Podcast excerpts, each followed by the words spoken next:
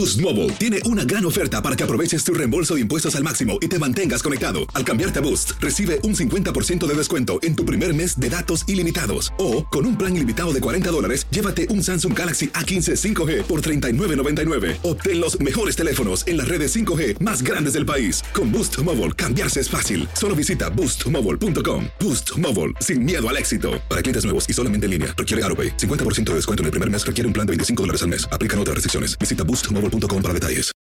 Lucero junto a José Ron protagonizan El Gallo de Oro. Gran estreno miércoles 8 de mayo a las 9 por Univisión. Y de las mejores. Univisión Reporta es un podcast de euforia.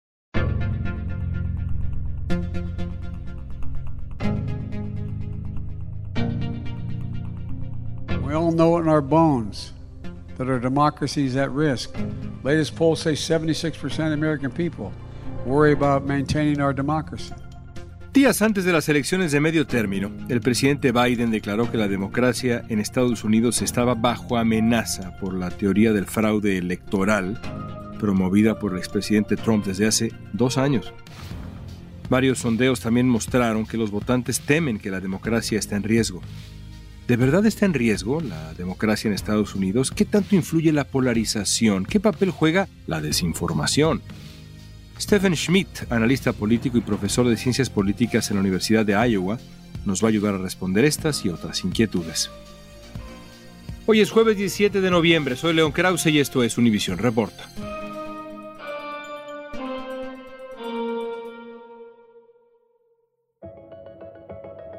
Profesor, aunque estamos a um, unos días nada más de que concluyera la elección de medio término del 2022, quisiera yo comenzar hace dos años, después de las elecciones presidenciales del 2020, cuando quedó claro que Donald Trump no aceptaría los resultados de la elección presidencial. Ya lo había anunciado en un debate presidencial. ¿Qué tan inédito fue ese momento en la historia de Estados Unidos? Yo no me acuerdo de ningún otro momento en todos mis 55 años de análisis y 200 y pico años de política americana que hubiera ocurrido un incidente como ese y las consecuencias han sido tremendas, terribles y todavía siguen traumatizando al electorado y al proceso electoral en los Estados Unidos. Fue en un principio Donald Trump y su círculo más cercano, pero rápidamente se sumaron un número muy considerable de voces del Partido Republicano. ¿Cómo lo explica? ¿Cómo explica que una teoría de la conspiración, sin evidencia alguna, fuera de pronto una suerte de verdad establecida, casi indispensable para ser parte de un partido en Estados Unidos, uno de los dos partidos principales de Estados Unidos? Es muy fácil, yo soy colombiano y entiendo muy bien la psicología política de personas que son caudillos, personas que tienen carisma política, que son capaces de movilizar el público alrededor de sus fantasías y sus promesas. Y Donald Trump es un actor tremendo, un star de televisión y capturó la imaginación de millones de personas en una forma muy dinámica.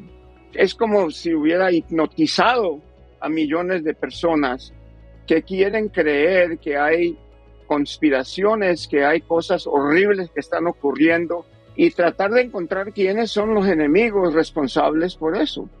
¿Qué evidencia hay ahora que estamos a dos años y han pasado decenas y decenas de casos, pero seguimos escuchando ahora mismo entre los candidatos a puestos de tremenda relevancia, seguimos escuchando la patraña del fraude electoral, pero creo que es importante que yo le pregunte, ¿qué evidencia hay de un fraude concertado, masivo, en contra de Donald Trump en el 2020?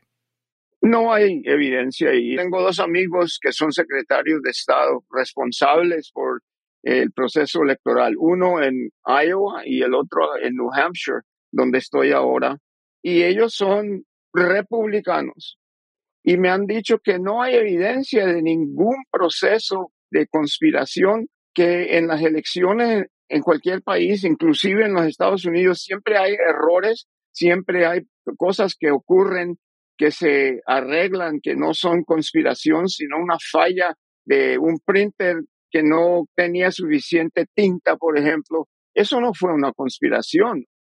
La realidad es que las elecciones de los Estados Unidos son muy bien organizadas.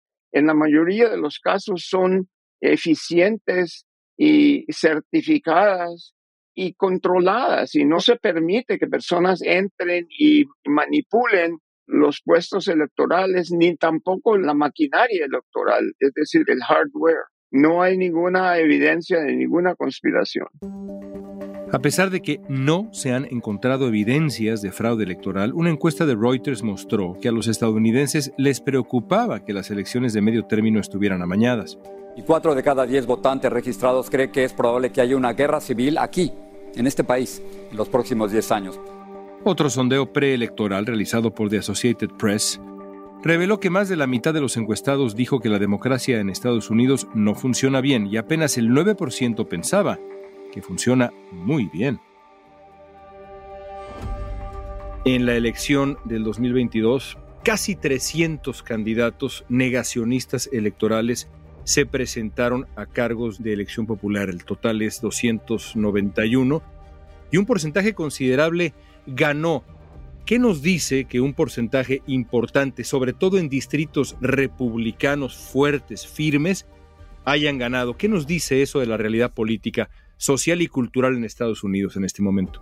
Yo entiendo que las personas piensan que hay malandros que están tratando de manipular el proceso electoral de que Joe Biden ganó porque esas personas entraron y crearon un ambiente corrupto en el proceso electoral. Entonces eso todavía persiste, pero en muchos casos, tú no me preguntaste por qué en muchos casos en esta elección también ganaron personas que rechazaron las conspiraciones. Y esas personas están ganando algún momentum en el Partido Republicano y yo creo que eso va, en la próxima temporada política, en los próximos dos años, van a mermar las conspiraciones, porque también vemos candidatos como el gobernador de Florida, que no son alarmistas, que no son fanáticos de Donald Trump y que van a confrontar a Donald Trump en la campaña política y que representan un partido republicano dividido.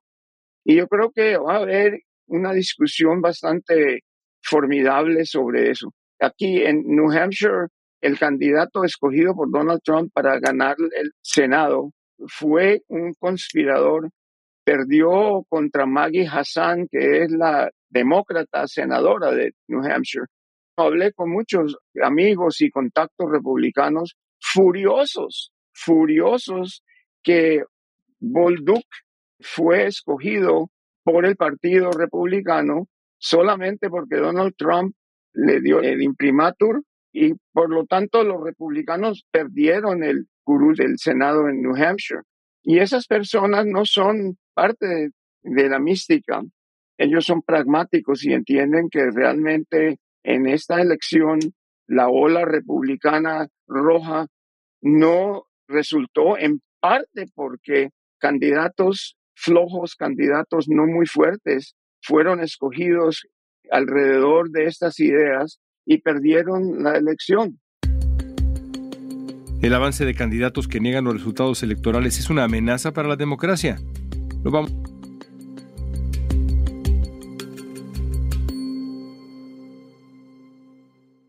Boost Mobile tiene una gran oferta para que aproveches tu reembolso de impuestos al máximo y te mantengas conectado. Al cambiarte a Boost, recibe un 50% de descuento en tu primer mes de datos ilimitados. O, con un plan ilimitado de 40 dólares, llévate un Samsung Galaxy A15 5G por $39.99. Obtén los mejores teléfonos en las redes 5G más grandes del país. Con Boost Mobile, cambiarse es fácil. Solo visita boostmobile.com. Boost Mobile, sin miedo al éxito. Para clientes nuevos y solamente en línea, requiere AroPay. 50% de descuento en el primer mes requiere un plan de 25 dólares al mes. Aplican otras restricciones. Visita Boost Mobile para detalles.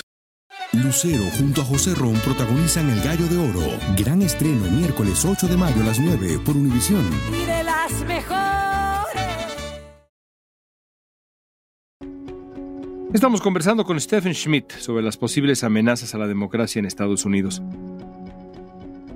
El expresidente Barack Obama declaró que si los negacionistas electorales que se presentaban a las elecciones de medio término en Arizona, por ejemplo, ganaban, la democracia tal y como la conocemos no podría sobrevivir en ese estado.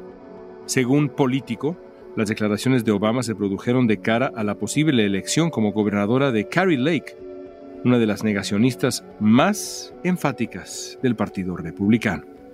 Los demócratas vuelven a tomar el control de Arizona tras esta noche Katie Hobbs ser la ganadora por la contienda de la gobernación del estado, venciendo a la republicana Carrie Lake. Carrie Lake, hemos estado hablando de ella como ex presentadora de Fox 10, noticiero de televisión local y candidata republicana respaldada por Donald Trump. Katie Hobbs se convierte en la primera demócrata en 16 años en ocupar este puesto y en la quinta mujer en gobernar el estado de Arizona. ¿Qué pasa si los negacionistas electorales ganan en estados bisagra, en estados clave. Eso representa un peligro real para el futuro de la democracia estadounidense y por qué? Posiblemente, pero no necesariamente, León, porque hay millones de personas en todos esos estados que no están de acuerdo con esas conspiraciones. Y esas personas son votantes y líderes independientes, que no son demócratas ni republicanos. Millones de demócratas. Y yo creo un gran porcentaje, un porcentaje menor, pero un porcentaje formidable de republicanos que no van a permitir que el proceso electoral en esos estados se transforme en un proceso similar a lo que estamos acostumbrados en algunos de nuestros países, en América Latina y en África, donde el resultado es corrupto, controlado y no real. Cuando no aceptan los resultados de una elección nacional, eso yo pienso que pone en peligro lo que viene siendo la democracia electoral de nuestro país. Estamos enfrentando el potencial de una violencia que se puede desatar y que rompería todos los esquemas tradicionales de este país. Entonces yo creo que hay lo que llamamos checks and balances y si ellos ganan van a haber muchas personas que no van a permitir, que no van a capitularse ante un ataque contra el proceso electoral y eso para mí es lo importante de la democracia en los Estados Unidos, es que es un país donde las personas participan políticamente, son educadas en muchos casos, conscientes de lo que va a ocurrir. Y yo creo que no va a ser una catástrofe necesariamente, León, ¿me entiendes? Perfectamente. Podría decirse también que una buena señal para el futuro de la democracia estadounidense en cuanto a su salud es que, por lo menos, insisto, al momento en que estamos grabando este podcast, hay una lista muy considerable de candidatos perdedores que han reconocido su derrota, incluso candidatos que antes de la elección se habían negado públicamente a reconocer que aceptarían los resultados. Una vez que termina la elección, deciden reconocer los resultados y pasar la página. Eso sin duda es una buena señal. Correcto. El más sorprendente fue el doctor Oz en Pensilvania que accedió, llamó al ganador John Fetterman para el Senado y dijo, bueno, el que ganó, ganó. Entonces eso ocurrió en bastantes estados. En Massachusetts hubo una elección en que ganó una mujer gay y el gobernador de Massachusetts accedió, dio un discurso muy bonito. Eso es una realidad también confortante, ¿no? que hay candidatos que fueron candidatos de Donald Trump, que perdieron, pero no continuaron con la idea de que ellos perdieron porque hubo una conspiración contra el éxito de su campaña. En un artículo publicado en el New York Times, el expresidente Jimmy Carter dijo que tenía la esperanza de que la insurrección del 6 de enero acabara con la polarización que amenaza la democracia. Sin embargo, escribió Carter, un año después, los promotores de la mentira de que las elecciones fueron robadas se han apoderado de un partido político y han avivado la desconfianza en nuestro sistema electoral. Es eh, una gran amenaza a la democracia en este país. Es algo que no se ha visto creo que desde el siglo XIX. Creo que aquí es parte del problema tiene que regresarse a la fundación del colegio electoral, a la fundación de la forma de representación en este país eh, para tratar de incluir más sectores.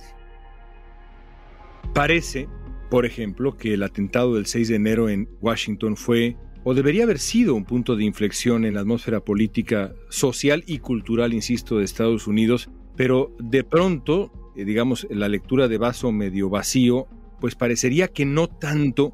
¿Usted cree que el electorado se da cuenta de lo que sucedió en el 6 de enero, que fue la culminación de la narrativa del fraude electoral? ¿Tiene usted la sensación de que el electorado se da cuenta del calibre de amenaza que aquello representó o no tanto? Claro que sí. Es decir, un porcentaje muy, muy grande, una mayoría del público en los Estados Unidos, votantes o no votantes, tienen acceso a información. Claro que ellos en muchos casos ven información un poco controlada o dirigida hacia la idea de que eso fue una demostración pacífica, pero no, yo creo que la mayoría entienden que eso fue un ataque peligroso y que no quisieran que el otro partido o el otro movimiento, es decir, los demócratas y la izquierda, se tomaran control del el Congreso de los Estados Unidos en la forma como ocurrió. Es decir, siempre hay un poquito de temor a que el otro lado pueda surgir armado y peligroso. Y eso también creo que influye un poco el deseo de volver a algo un poco más normal. Y esta elección del 2022 fue interesante porque realmente con Joe Biden, con todos los problemas que ha tenido y la economía y los precios de gasolina y la aprobación de su presidencia, sin embargo, los demócratas salieron muy fuertes, es decir, mucho más fuertes de lo que esperábamos, mucho más fuertes de lo que los republicanos creían que iba a ocurrir, demonizando a Biden y Nancy Pelosi, etcétera. Y sin embargo, no ganaron la ola del red wave, el tsunami rojo. Ellos van a tener alguna mayoría, pero van a estar en una situación bastante peligrosa para el 2024, cuando ocurre la próxima elección en que todos los miembros de la Cámara y una tercera parte de los miembros del Senado van a ser elegidos, los republicanos van a tener que tener una campaña política y una proyección un poco más pragmática. Poco antes de las elecciones de medio término, el presidente Joe Biden se refirió al ataque al esposo de la presidenta de la Cámara de Representantes, Nancy Pelosi, como un ejemplo de momento de enorme tensión que vive Estados Unidos. El presidente Biden claramente dijo que los republicanos MAGA, que apoyan al expresidente Donald Trump, son la principal amenaza para la democracia en los Estados Unidos. La amenaza más grande es a nuestro sistema de gobierno, específicamente la democracia que este país ha valorizado por tanto tiempo. Según Biden, hechos como este se relacionan con las ideas promovidas por Donald Trump que han alimentado el aumento de violencia política y la intimidación de votantes en los últimos dos años hasta antes de las elecciones había una preocupación real de lo que podía ocurrir en este país si la violencia política sigue creciendo. Vimos un episodio terrible con el ataque al esposo de la líder de la mayoría demócrata en la Cámara de Representantes, Nancy Pelosi. Veo que usted es en términos generales un optimista en cuanto a la salud de la democracia estadounidense. ¿Le preocupa la violencia política? Yo creo que claro que va a haber violencia, claro que hay violencia la persona que atacó al esposo de Nancy Pelosi es una persona con problemas psicológicos y mentales. No fue un republicano, no fue un agente del Partido Republicano, fue una persona con problemas grandísimos personales y eso lo vemos todos los días con los ataques contra niños en escuelas, los asesinatos de personas en Walmart y en iglesias, etcétera. Los Estados Unidos son un país muy armado, ¿verdad? Es decir, hay 300 millones de rifles y escopetas o más armas de fuego en los Estados Unidos y es un país donde el nivel de violencia todos los días es bastante grande. Yo no creo que va a haber una revolución, un levantamiento, que no van a haber asesinatos, que posiblemente esta elección de 2022 puede ser un momento en que todo el mundo empieza a calmarse un poco, entendiendo que si se desenlaza la violencia, eso puede ser una cosa tremenda, terrible y irrevocable Yo soy un optimista, sí, soy optimista. Yo creo que los republicanos y los demócratas y los independientes y las personas que no votan, que no entienden nada, no quieren eso. Ellos quieren seguridad para su familia, quieren fuente de empleo, quieren una residencia donde vivir y comida y salud. Y esas cosas son las cosas que son importantes. Los extremos ideológicos no son las cosas que resaltan en la lista de preferencias políticas que las personas declaran cuando se hace una encuesta. Ahora, hay un factor más. No por desafiar su optimismo en absoluto, pero hay un factor más que complica el escenario, y es la desinformación, que es por costumbre, por la naturaleza de las redes sociales, pero también, lo sabemos, e, es un esfuerzo concertado para nublar la conciencia, digamos, cívica estadounidense, por ponerlo de alguna manera. ¿Le parece que es un problema suficientemente grave en el horizonte como para prender los focos rojos o también vamos aprendiendo, vamos superando, vamos aprendiendo a detectar dónde está la desinformación? ¿Qué tan optimista es con ese factor? Es un peligro y te digo que había en un momento, hace muchos años, una cosa que se llamaba periodismo journalism, yellow journalism, el periodismo amarillo, en el cual se encendieron las candelas de lanzar una guerra contra España en Cuba, Puerto Rico, las Filipinas, y eso fue estimulado por el periodismo que distorsionó información y creó un ambiente en el cual esas políticas del imperialismo americano llegaron a tener apoyo público. No es una cosa nueva yo te digo que en muchos países, y te nombro África, por ejemplo, no hay que tener Twitter y Facebook ni ninguna otra red social para estimular guerras, homicidios y ambientes políticos por todo propagado por Radio Bemba.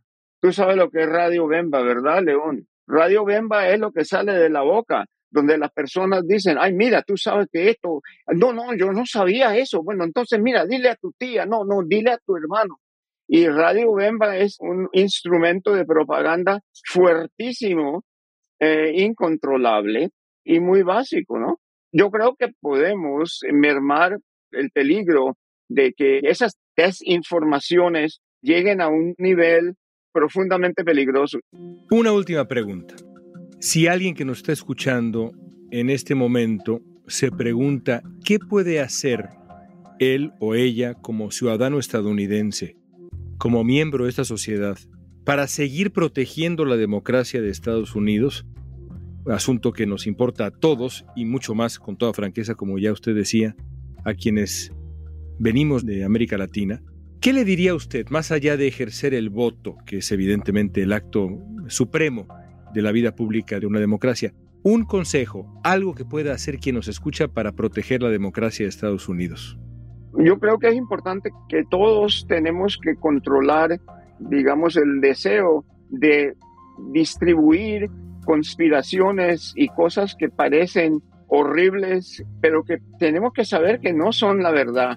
Eh, tratar de entender, estudiar y no propagar el pánico es decir, nosotros tenemos una responsabilidad de no mandar un tweet o poner un post en Facebook o en otras plataformas que nos parece peligroso, que nos parece que pueda ser mentira.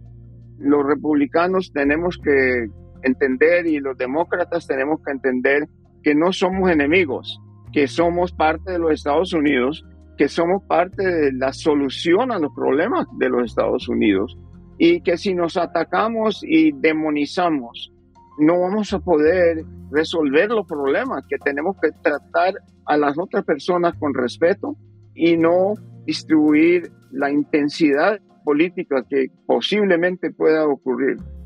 Esa es la mejor manera de terminar. Gracias. Gracias, León.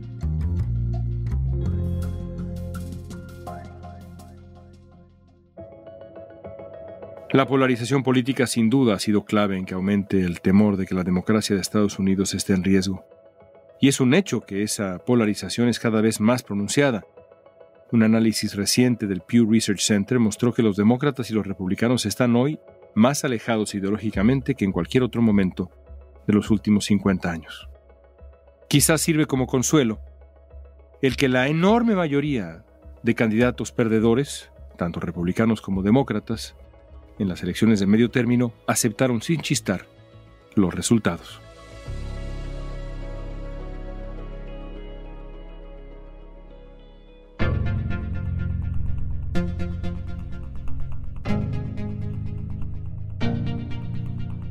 Esta pregunta es para ti. ¿Crees que la democracia está en riesgo en Estados Unidos? Usa la etiqueta Univision Report en redes sociales y danos tu opinión en Facebook, Instagram, Twitter o TikTok. Escuchaste Univision Reporta. Si te gustó este episodio, síguenos, compártelo con otros. En la producción ejecutiva, Olivia Liento. Producción general, Isaac Martínez. Producción de contenidos, Mili Supan. Asistencia de producción, Francesca Puche y Jessica Tobar. Booking, Soía González. Música original de Carlos Jorge García, Luis Daniel González y Jorge González. Soy León Krause. Gracias por escuchar Univisión Reporta.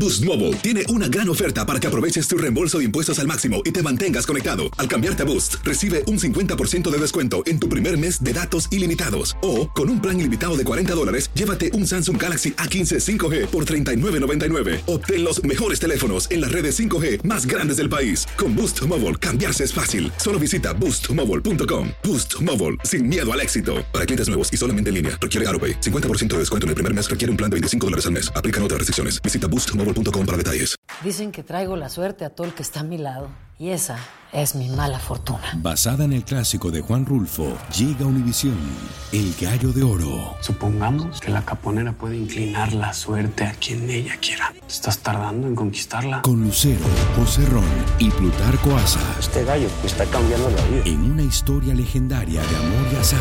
No trates de cambiarme, no lo vas a lograr. El Gallo de Oro, gran estreno miércoles 8 de mayo a las 9 por Univisión.